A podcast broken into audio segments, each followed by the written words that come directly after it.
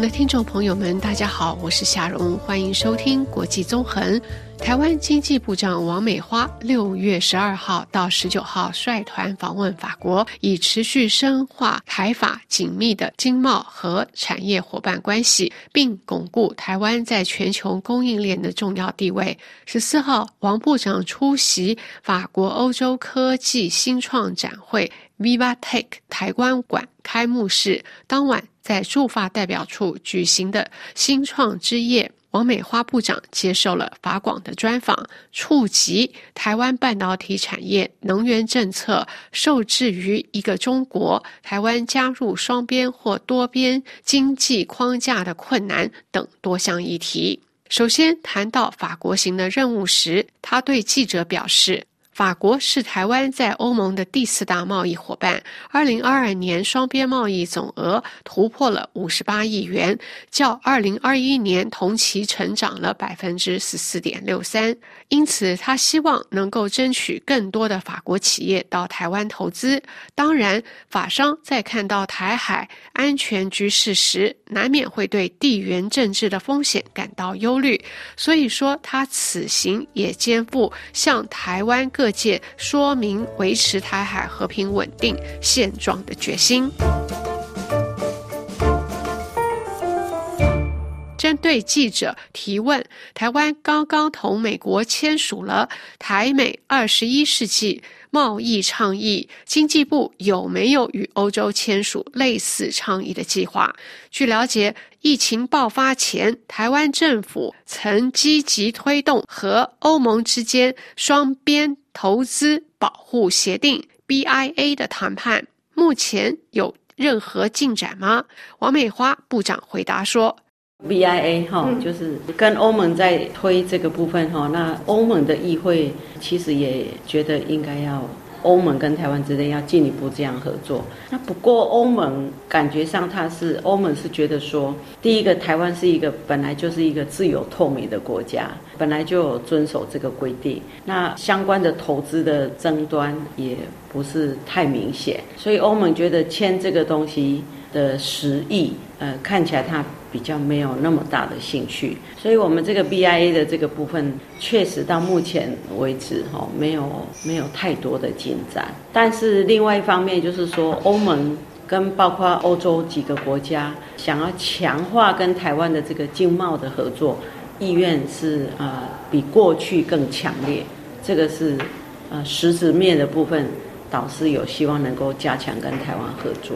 我们也知道，就是欧盟是非常强调 ESG 的。那经济部在这上面有什么样一个应用的政策？我们认为欧盟在近零碳排的这个部分，哈，我们认为欧盟一直都在做一个国际的 model，它很重视这个议题。呃，那欧盟在这个部分，如果就全球来看一下，它走的是最快，所以它不管是法规也好。不管是这个啊要减碳排的脚步也好，还有各项的措施哈，我的感觉都是领先国际的。那所以啊，台湾对欧盟的各项的措施跟政策，我们其实是都很密切的在追踪。哦，那当然我们也觉得那是一个我们要追求的目标。呃，这个就是我们觉得，呃，我们跟欧盟在这个部分是应该也有很多的合作空间。讲到碳排的问题，那欧盟应该也很关注台湾的能源政策、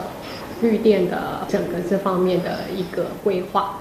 这个部分就是蔡总统上任之后，坦白讲，二零一六台湾才大力的在推动再生能源，那这个跟国际比起来，其实脚步是慢的。那推再生能源，呃，也有很重要的呃原因，就是国内的呃这些厂商，它都是呃卖到全球去，所以它有这个呃国际上 RE 一百的压力，所以最近呃几个大厂甚至跟我说，国际的供应链都啊、要求他们近邻的这个脚步还要再往前提。那就是要他们去用绿电，哈，来证明他们厂商的这个近邻的脚步呢有跟上国际。所以对台湾来讲的话，就是第一个去开发再生能源这个部分，呃，脚步确实要快。很多的执行面，即使碰到了各项问题，也要最快速的速度去解决各项的问题等等的。那当然，在台湾里面，目前的这个再生能源的占比哈，还还没有够高。但是呃，目前在建设中的这些绿能，怎么样来符合这些的厂商的这个 RE 一百的要求这个部分？这个我们是都有在做相关的盘算。法国的话，可能法国最强的还是核电。然后在二零二二年的时候，核电也被欧盟认定为绿电嘛，它不是再生能源，但是它是清洁能源。不晓得，就说目前在台湾绿电这块上面，现在这个也是台湾大选相当关注的议题。那不知道经济部在在能源的占比上面，还有刚刚您提到，就是再生能源这一块，台湾的地理位置，它身上有一些发展的限制，会限制它带起来的速度。这么说好了，经济部有没有什么样未来的规划？在做呃减碳的部分哈。我们的再生能源，呃，蔡总统在二零二一宣布哈，台湾也应该跟上国际脚步，二零五零的这个再生能源的脚步的时候，呃，我们确实在想，第一个成熟的再生能源要赶快做。那除此之外，国际上在发展的这个太阳光电、风电以外的这些再生能源，台湾也要加紧脚步来做。那另外就是 IEA 其实也有提到，就是说，呃，有一些的再生能源在二零三零年或者三五年之前，哈，看起来都还呃还看不到成熟商业化，但是希望这个技术赶快这段时间赶快突破，在二零三零或二零三五之后呢，这些新的再生能源的技术可以突破，那所以这个是为什么我们非常密切的来观察，对看太阳光电跟离岸风电之外的这些国际的这个技术的发展的啊这个脚步跟时程，那也希望能够跟国际合作。那讲到核能的部分，核能对台湾的问题就是很多人关心这个核废料的处理上，那因为台湾确实啊很小，哈，那核废料呢送到国外的处理的。呃，这个可行性也相当的受限，哈、所以如果没有办法解决这个核废料的这个问题的时候，那在台湾永远会是一个争议。那这样的争议下面，就是说去用核能的部分，就会有两个很不一样的意见在啊争论。那民进党的部分目前确实是还没有改变政策，那不过同时间就是台湾也在。对台湾的韧性做盘点的时候，那这个韧性就是包括也有可能的，比如说面对中国的这种武力的威胁，或者严重的这些天灾的时候，那呃各项的韧性的要求，呃我们确实有在做跨部会的盘点。那其中电力的韧性哦是一个重要的议题。那电力韧性的时候，在讨论有呃也提到说，那这个呃用尽呃各项的呃能源，包括自有能源或者是储存的能源，如果这些方法还不够的话，那有没有可能在这种极端的状况下去使用核能的这个情形？嗯，那这个赖副总统对，那那这个就是在跨部会讨论这个台湾的韧性的时候跑出来的议题。那不过这个有两个啊、呃、要去克服，一个当然就是说在法规上哈、哦，这个怎么去可以达到这个目的。那另外一个就是说，就这样的情形，即使是紧急的时候的使用，恐怕也还是要多一些社会的沟通。嗯，好、哦，那社会的沟通这个还是要去做，那才可以知道说，哎，这样的一个可能性，呃，高不高等等的。那这个是目前的情形这样子。嗯。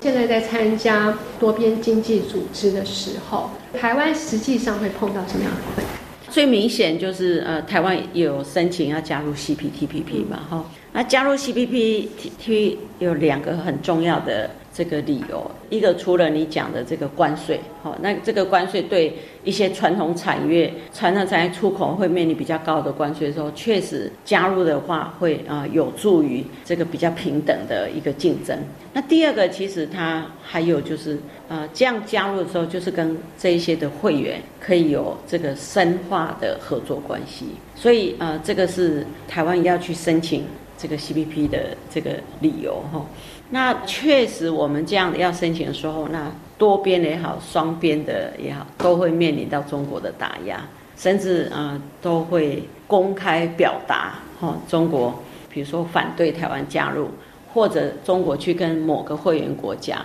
说他就是反对台湾的加入等等，这个就是台湾在国际上的处境哈、会面临到的这个呃这个困难点。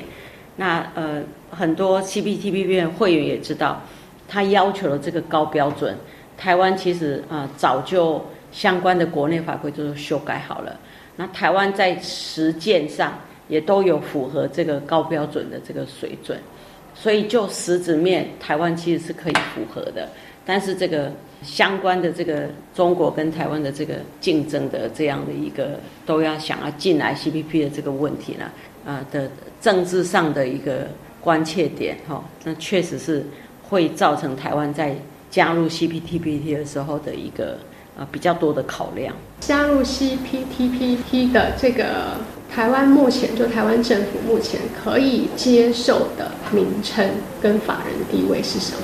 我想这个很简单，也就是说 CPTPP 的这个规定里面哈，它本来就提到，只要是这个呃 APEC 的会员，好，那呃就可以加入。然后他提到也是呃 individual 的 custom。就是呃个别关税区的这个都可以加入。那呃我们在加入 WTO 的时候就已经用这个个别关税对个别关税区的台澎金马这个名称，所以呃对台湾来讲就是比照 WTO 这个名称，台湾是没有问题的。准备加入 C CPTPP 的话，会用这样的方式。我们我们事实上当时申请的时候。嗯就是用个别关税区的这样名称来申请的。这样的话，中国它有什么理由来打压你呢？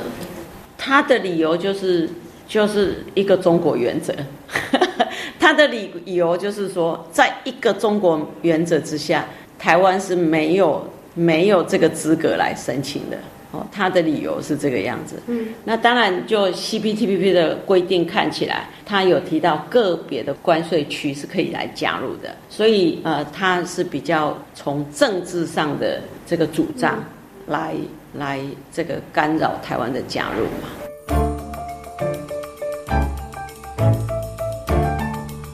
以上是由夏蓉主持的国际纵横，感谢台湾经济部长王美花接受法广的专访，请您的收听，以及导播奥斯卡和苏慧亚的技术合作，我们下次节目再会。